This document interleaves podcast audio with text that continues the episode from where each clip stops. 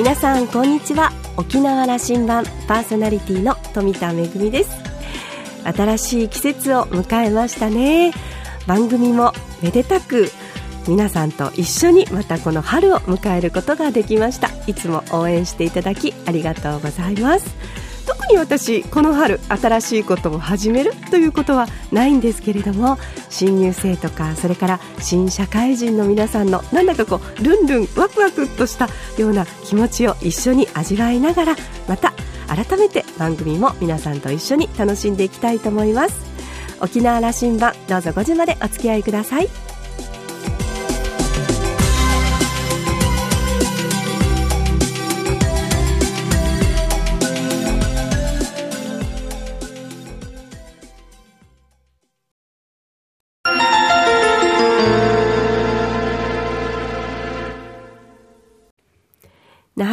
覇空港のどこかにあると噂のコーラルラウンジ。今週は琉球大学工学部教授の遠藤聡さんと、ラウンジ常連客で沖縄大学地域研究所特別研究員の島田克也さんのおしゃべりです。遠藤さんは1964年生まれ、北海道のご出身です。北海道大学工学部を卒業後、同大学院にて、えー、電気工学専攻を修了されました。1990年北海道大学の工学部の助手に採用され、研究者の道に入ります。その後、1995年に博士号を取得。琉球大学に籍を移し2005年から工学部情報工学科の教授を務めていらっしゃいます。専門分野は複雑系工学や人工知能、難しそうな学問ですが、例えば生物の脳や社会現象などの成り立ちや性質を解き明かすための方法を工学的に研究する分野です。遠藤先生が近年力を入れている研究テーマがツーリズム・インフォマティクス。複雑系工学の技術を利用して観光分野を分析することです。今回はその前編です。どうぞ。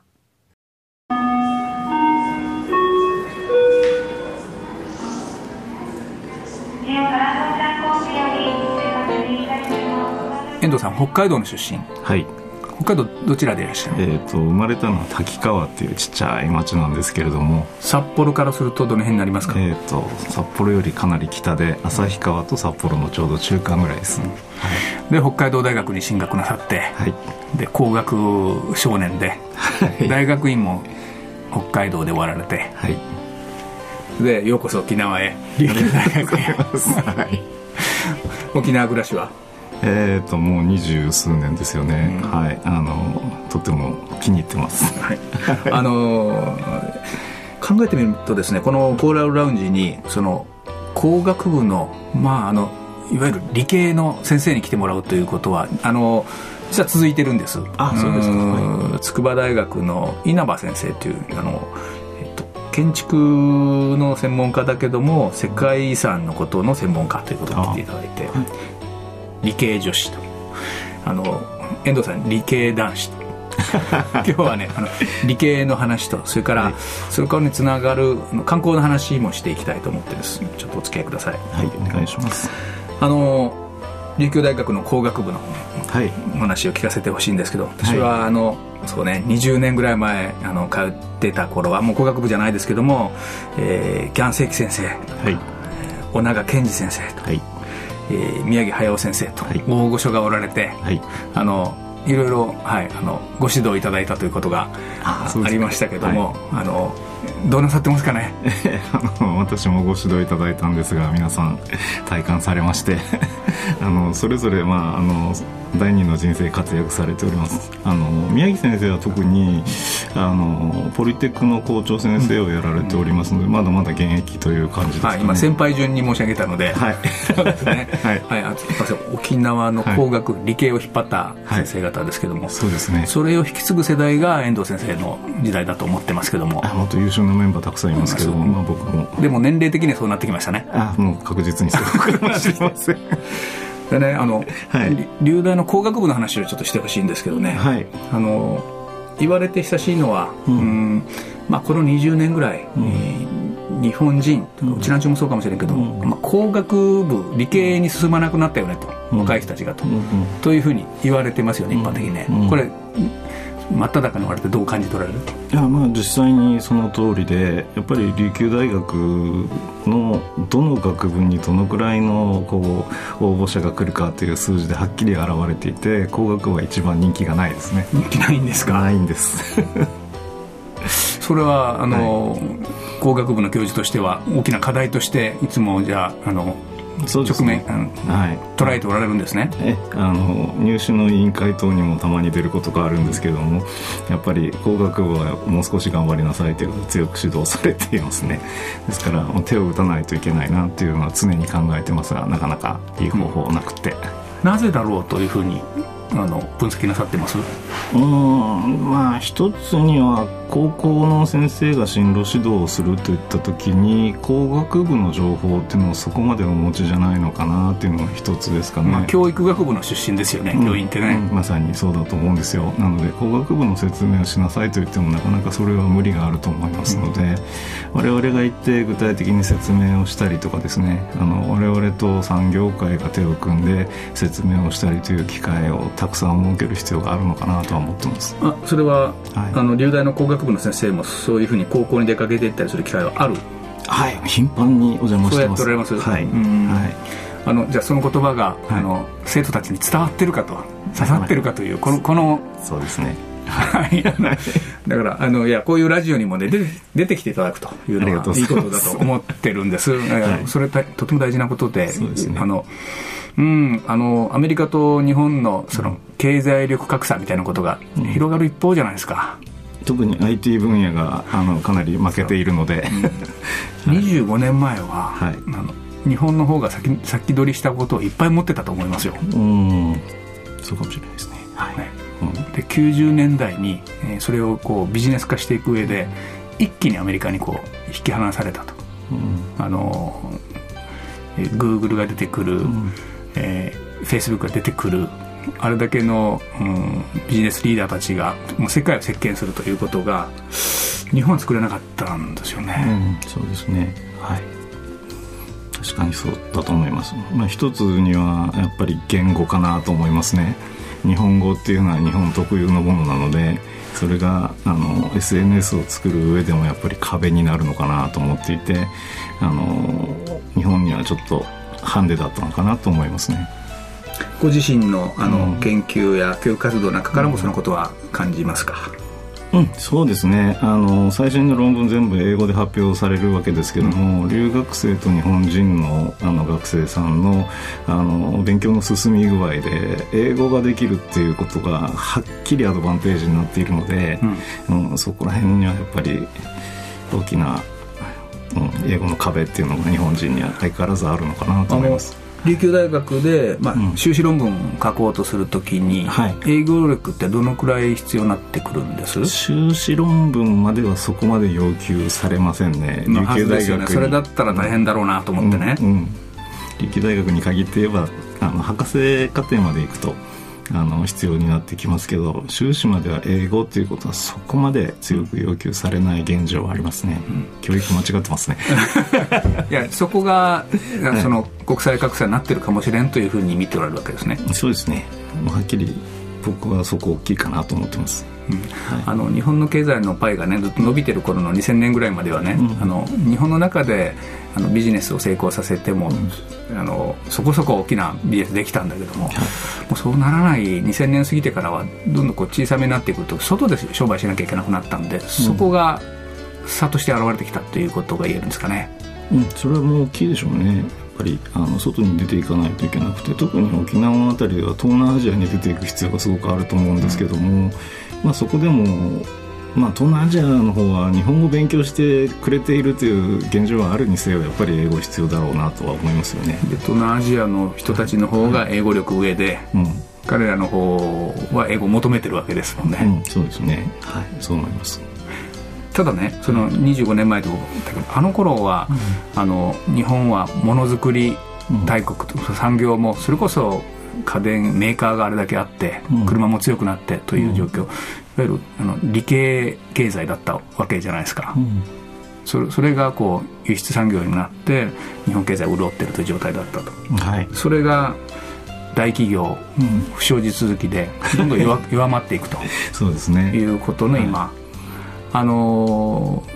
工学部の先生からすると、うん、これってあの理系の人たちの力ではなくて、うん、うんマーケティングをする方とか文系の人たちの戦略が弱いからそうなったんじゃないかというような気持ちもお持ちだろうなと思うんだけども。はい、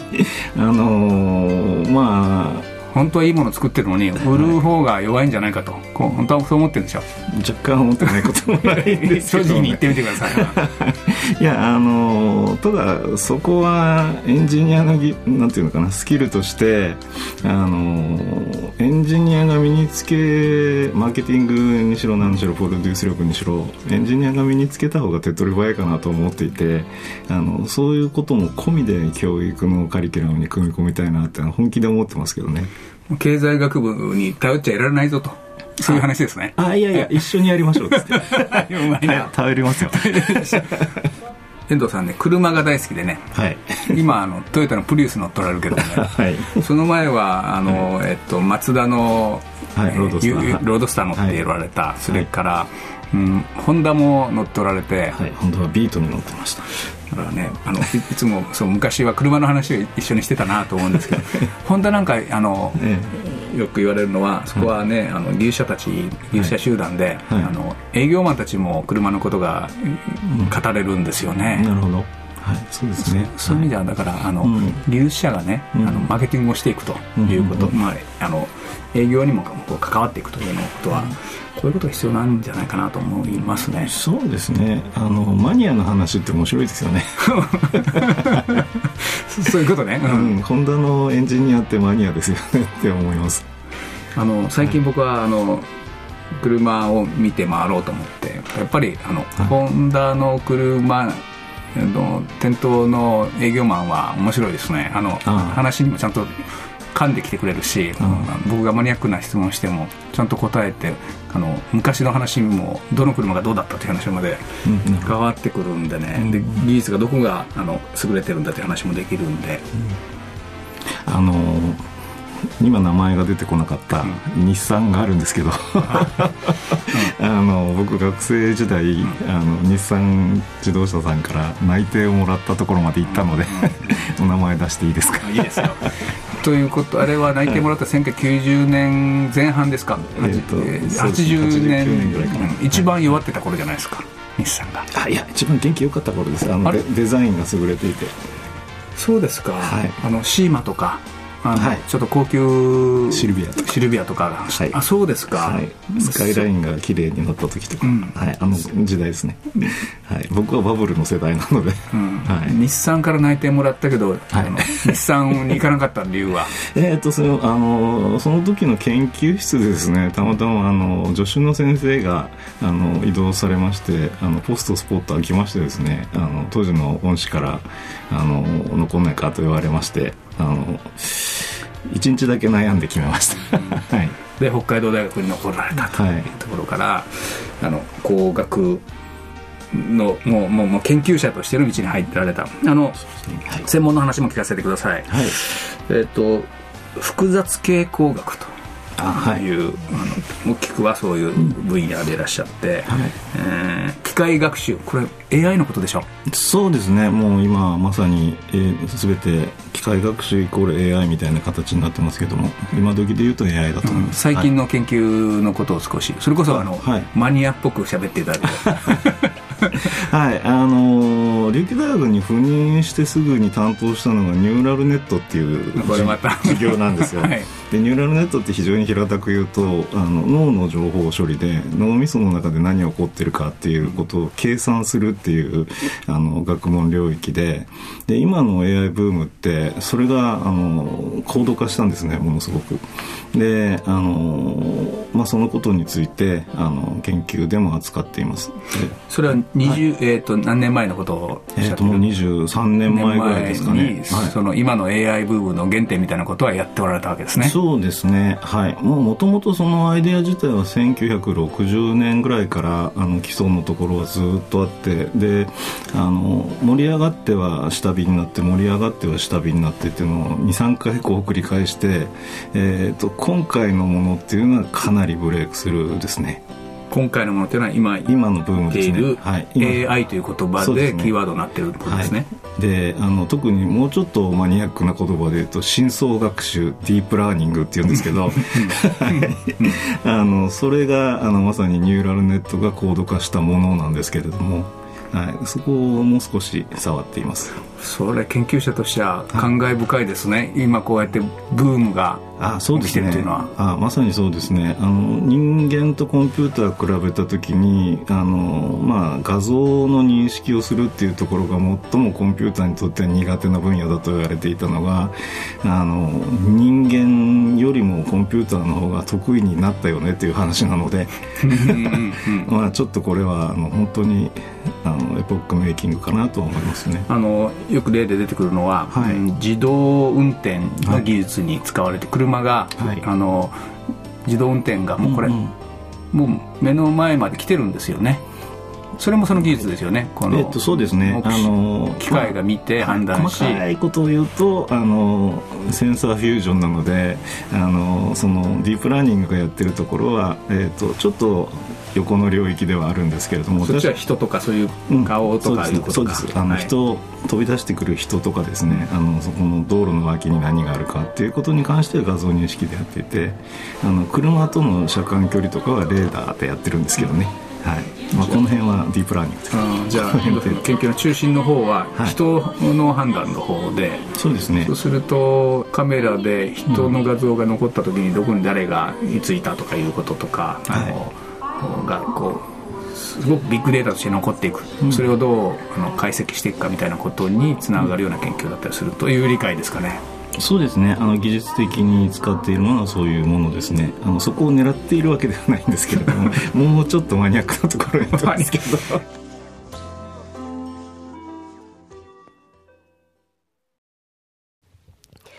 まあ、先生は生徒さんにですね、まあ、エンジニアはこれからは研究だけではなくて、エンジニア自身がプロデュース力、それからマーケティング力をつけていくっていうのが結構手っ取り早いよねというか、経済の方々とも一緒にやるけれども、やはりこれからは社会にどう役立てていくか、どう、えー、まあ、売っていくか、その技術をっていうところも考えながら研究を進めていくというようなお話でしたけれども、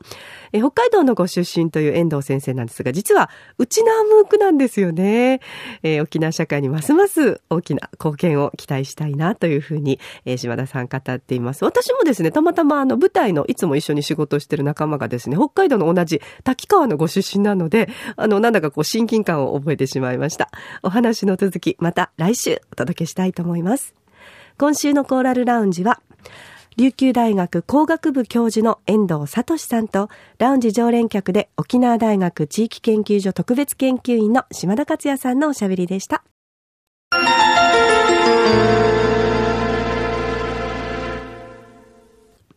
めぐみのあしゃぎだよりのコーナーです。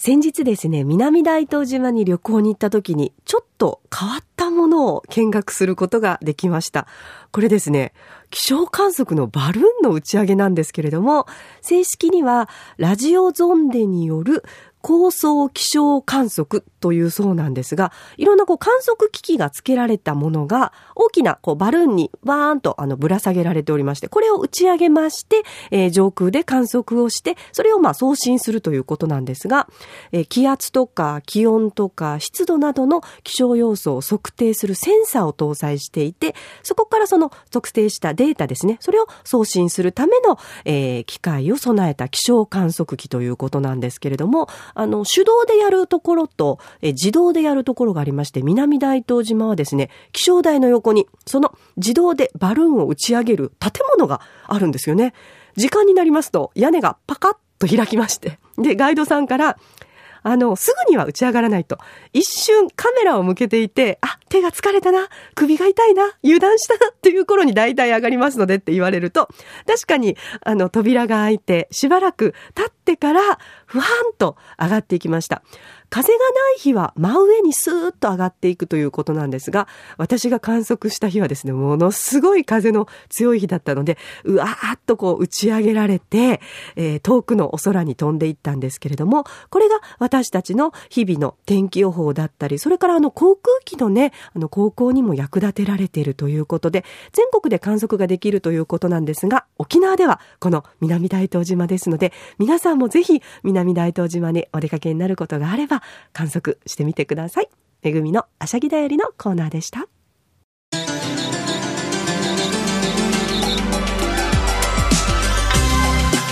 ラジオ沖縄ではラジコでの配信を行っていますスマートフォンやパソコンでリアルタイムで聞けるほか1週間の振り返り聴取も可能です。またこれまで同様に沖縄羅針盤ではインターネットを利用したポッドキャストでも配信中です。ラジオ沖縄のホームページからアクセスしてお楽しみください。私富田恵やコーラルラウンジ常連客の島田克也さんのブログやフェイスブックも公開中です。先ほどお話をしました気象観測のバルーンの写真も私のフェイスブックにアップしてますのでぜひご覧になってください。沖縄羅針盤今週も最後までお付き合いいただきましてありがとうございました。パーソナリティは富田恵でした。それではまた来週。